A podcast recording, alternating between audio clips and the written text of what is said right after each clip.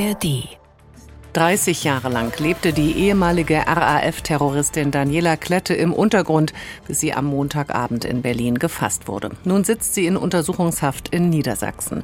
Ihre beiden Komplizen Ernst Volker Staub und Burkhard Garweg werden weiter gesucht. Das ist eines unserer Themen heute im Standpunkte-Podcast von NDR Info mit Meinungen aus verschiedenen Medien. Ein anderes ist die möglicherweise brenzlig werdende Lage in der Republik Moldau. Heute ist Donnerstag, der 29. Februar und ich bin Konstanze Semidey.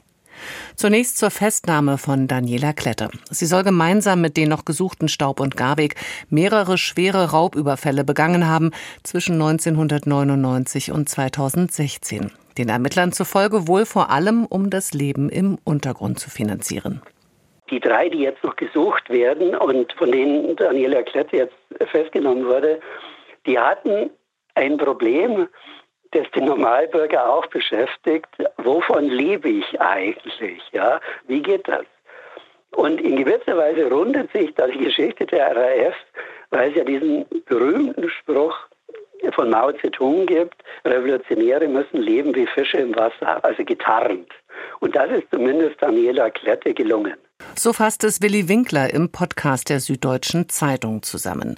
Unser Gastautor Harald Likus, Politikredakteur der Braunschweiger Zeitung, meint, die Festnahme von Klette sei nicht nur ein Erfolg für die Fahnder, sondern auch Genugtuung für die Opfer der RAF. Kreuzberger Nächte sind lang.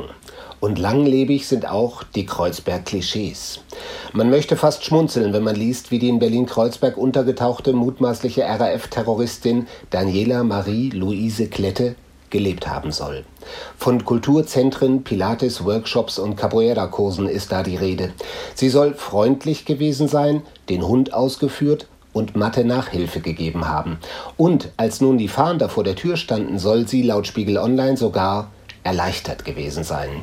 Das 30 Jahre währende sich verstecken ist vorbei, weil die Ermittler sich nicht entmutigen ließen und weil die künstliche Intelligenz bei der Suche nach computersimuliert gealterten Gesichtern wohl eine derartig große Hilfe sein kann, dass untergetauchte Kriminelle noch vorsichtiger sein müssen als immer schon. Also Ende gut, alles gut? Nein, weder Ende noch alles gut. Die Suche nach Ernst Volker Staub und Burkhard Garweg geht weiter. Der Epilog der blutigen RAF-Geschichte mag mitunter groteske Züge tragen, doch die Raubüberfälle, die dem Trio zur Last gelegt werden, waren lebensgefährlich und schwer kriminell. Da wurde Raff mit zwei F geschrieben, da ging es nur noch um Kohle ohne Rücksicht auf die Opfer. Nicht im Sinne einer stumpfen, grimmigen Genugtuung, sondern mit Blick auf diese Opfer ist es erfreulich, dass beim nächsten Kreuzberger Capoeira Workshop ein Platz frei bleibt. Ein Kommentar von Harald Likus. Die Glocke aus Oelde sieht das ähnlich. Die Glaubwürdigkeit eines Rechtsstaates hängt maßgeblich davon ab, dass er Straftäter und gewalttätige Feinde der Demokratie konsequent verfolgt und im Rahmen der Gesetze zur Rechenschaft zieht auch wenn es Jahre dauert, die gesuchten Personen dingfest zu machen. Die neue Osnabrücker Zeitung hat in ihrem Kommentar einen besonderen Aspekt bei der Suche nach Straftätern im Blick, den Einsatz von künstlicher Intelligenz. Die Macher des ARD-Podcasts Legion hatten ein KI-Tool mit alten Fotos der Gesuchten gefüttert. Und tatsächlich stießen sie dabei auf Fotos einer Frau, die aussieht wie Klette, nur älter. Alle Bilder lassen sich auf einen Ort zurückführen, einen Kulturverein in Berlin-Kreuzberg, in dem sie offenbar einen Tanzkurs besuchte. Die menschliche Sehnsucht zur Selbstdarstellung macht eben auch vor Terroristen keinen Halt. Im Zusammenspiel aus Mensch und Maschine wird das Versprechen kein Täter ist sicher in Zukunft noch eher eingelöst. Anderes Thema. In der Republik Moldau strebt die abtrünnige Region Transnistrien offenbar nach mehr Unabhängigkeit. Laut Medienberichten baten die prorussischen Separatisten in der Region Russland um Schutz. Was genau die Separatisten von Moskau erwarten, ist aber nicht klar, ebenso wenig wie der russische Präsident Putin reagieren wird. Sabine Adler vom Deutschlandfunk befürchtet in ihrem Kommentar das Schlimmste. Das jetzt folgende Szenario ist bekannt und in der Ukraine bereits erprobt. Das erste Kapitel kam an diesem Mittwoch in Tiraspol, der Hauptstadt Transnistriens, zur Anwendung. Die dortigen Separatisten starteten einen Hilfsaufruf in Richtung Russland, um russische Bürger und Landsleute in Transnistrien vor angeblichen Bedrohungen durch die moldauische Regierung oder die NATO oder beides zu schützen. Was ab jetzt folgt, bestimmt Putin.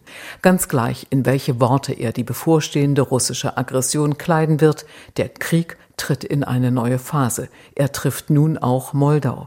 Ein Kommentar von Sabine Adler. Die Saarbrücker Zeitung sieht in Putin nichts anderes als einen kriegslüsternen Despoten. Der Aufruf aus Transnistrien zur militärischen Intervention kommt wie bestellt. Nichts ist mehr sicher vor dem Furor und der abgrundtiefen Durchtriebenheit des russischen Präsidenten Putin. Er plant den nächsten Streich. Wenn er kann, fällt er nach der Ukraine bald auch in Moldau ein. Und das waren die NDR Info Standpunkte für heute. Eine neue Ausgabe gibt es morgen wieder und jederzeit auch als Abo zum Beispiel in der ARD Audiothek. Einen schönen Tag wünscht Konstanze Semidey.